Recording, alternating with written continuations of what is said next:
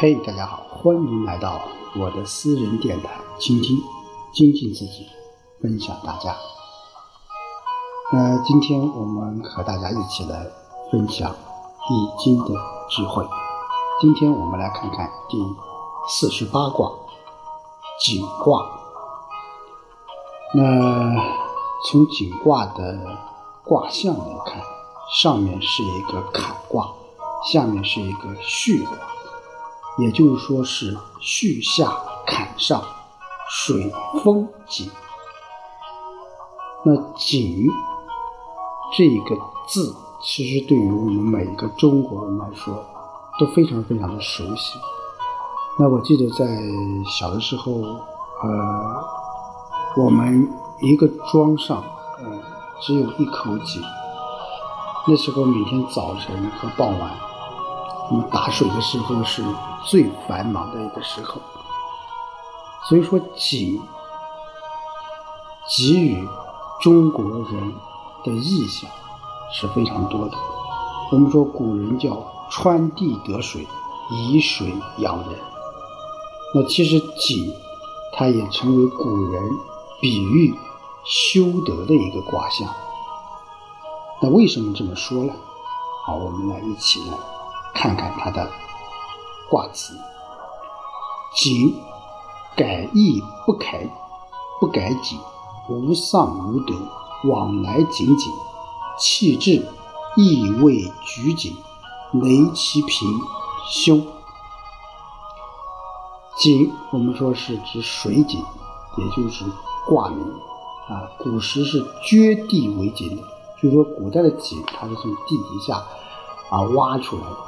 啊，当然不可能有现代的这个技术，但是啊，古代的技术也是还可以的。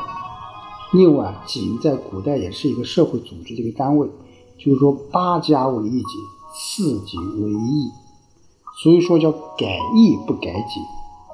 就古时候你城邑可以改，但是水井你是不可能移到其他地方去的。无丧无德。哎，什么叫无丧无德？就是说，每日汲取也不见其枯竭，啊，时时留住其中也未见其盈满，叫无丧无德，往来紧紧，啊，非常的形象。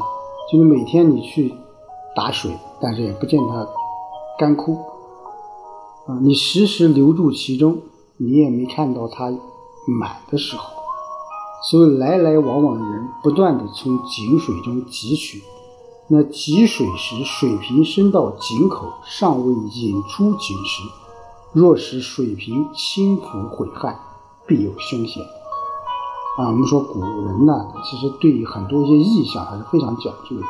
你比如说打水，对不对？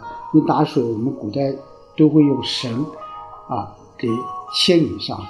你牵引上来以后，你水没有倒进。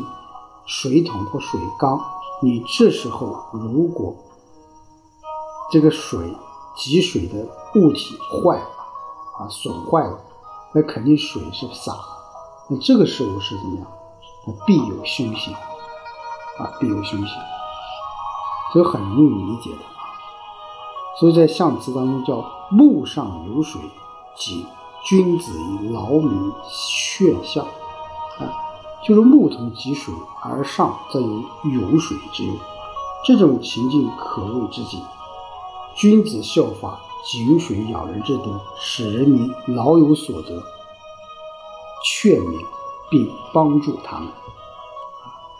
就是说，象辞啊，一般讲的都是一些联系到人生和社会。所以说，古人的义，我们刚才讲叫改义不改己。就意改，但景改不了。好，我们来看看它的爻辞：初六，井离不食，旧井无情。初六，我们说是一个阴爻啊，它也不当位啊。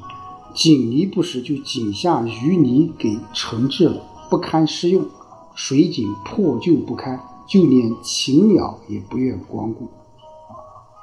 我们说井下淤泥成质不堪适用，这说明啊，这为什么呢？因为初六啊，它在井水之下，水井破旧不堪，就连禽鸟也不愿光顾。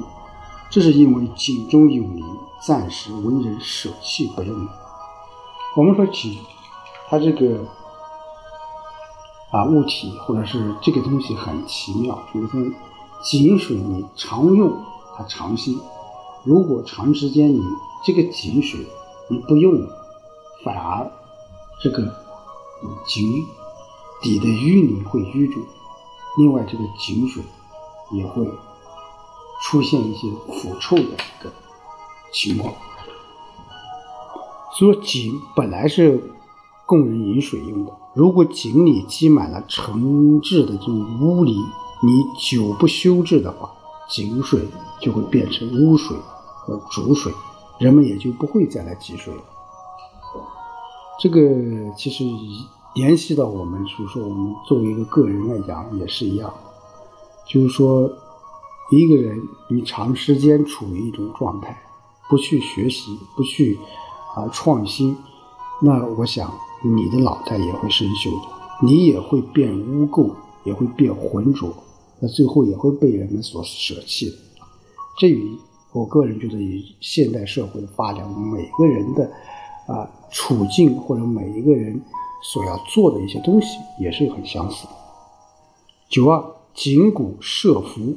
翁鳖漏，九二我们说是呃爻爻，哎，它也是不当位的。我们说井卦它总的这个倾向是向上好的。我们说井从底下往上面，它是一个啊生长的一个一个过程。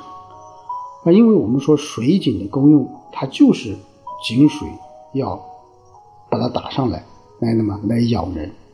那九二呢，虽为阳刚之才，但是它居位不当，而且还离初六这个阴爻还最近，啊，在下而不能上出，是可以说处境是非常不好的。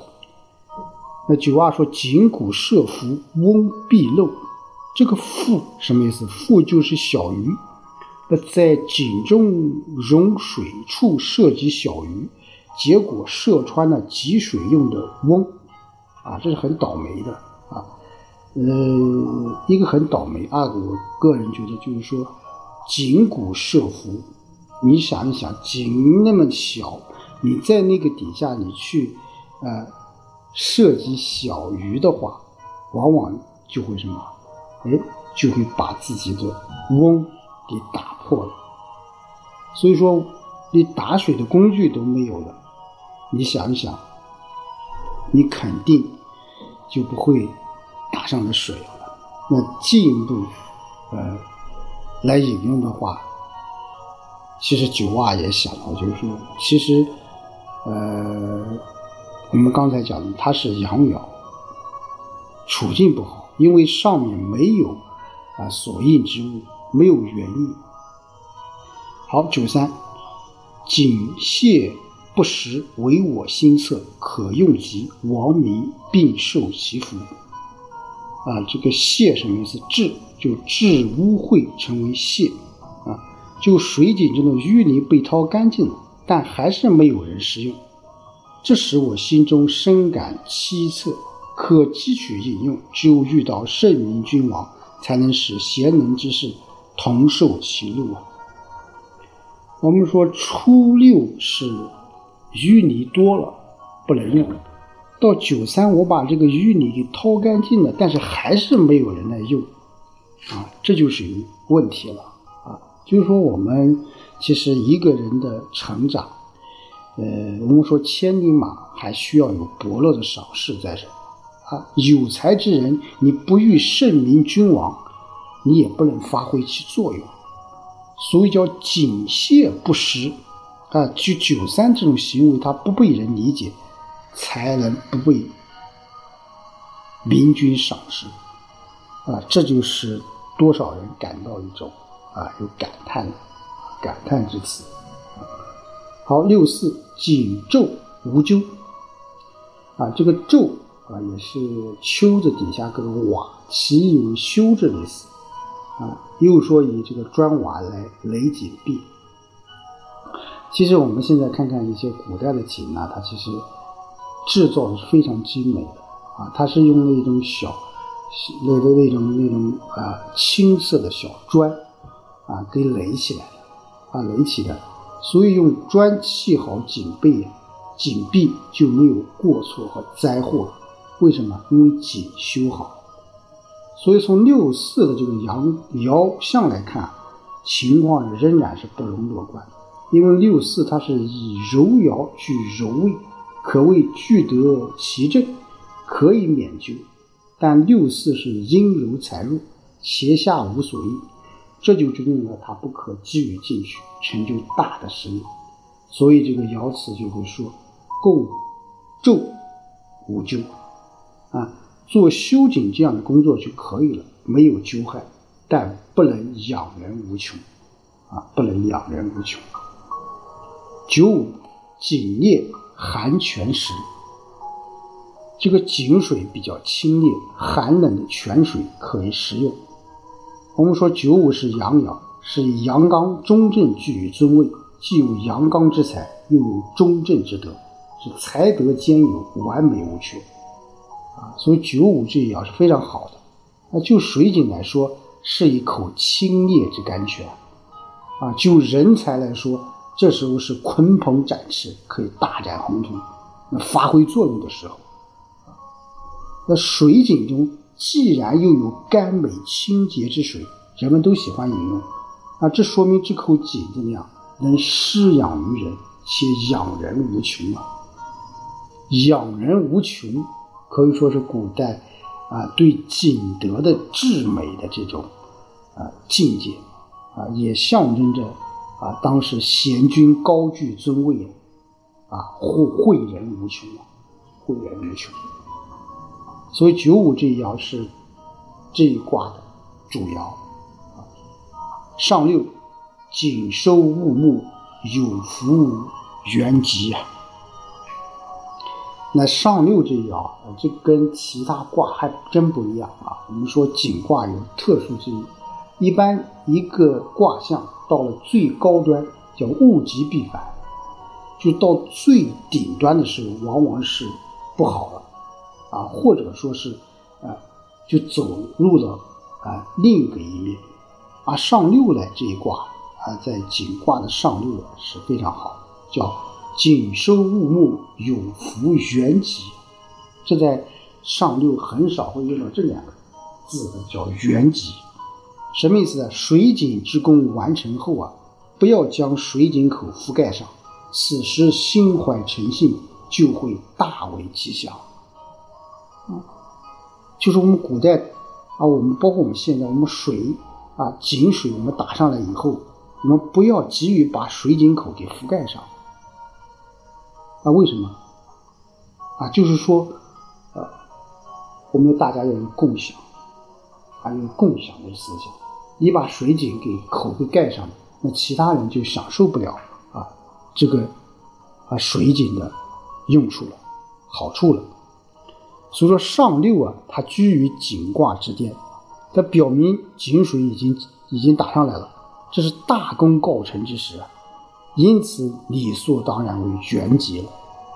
那水井它本来就是用，呃，给人饮用饮用的。如果自己汲出水饮用后，马上就把井盖盖死，就像刚才说，那别人怎么用水呢？啊，那，一口水井如果只为个人独用而不养大家，这是水井的悲哀。我们扩展来看。啊我们说一个人或一个单位、一个组织，如果这一个人、一个单位、一个组织只是为自己所着想，那我觉得也是这个人的悲哀，或这个单位的悲哀，和这个组织的悲哀。因为只有井水的人越多，啊，水井狮子的范围就越广。啊，那么我我记得小时候我们在家里面，就是说，特别是到过年的时候。啊这井水真的是排队排队来来挑这个井水回家啊！特别是我记得是是是大年三十的时候，我们都要在井水旁要要烧香啊，要祈福啊，这样啊才是对井水的这种尊敬啊，或者是一种啊膜拜吧。所以我们刚才也讲了井，或者是井水，它的功用就是养人，这也是水井它的之德，啊，它也可以怎么样得到发扬发扬光大的。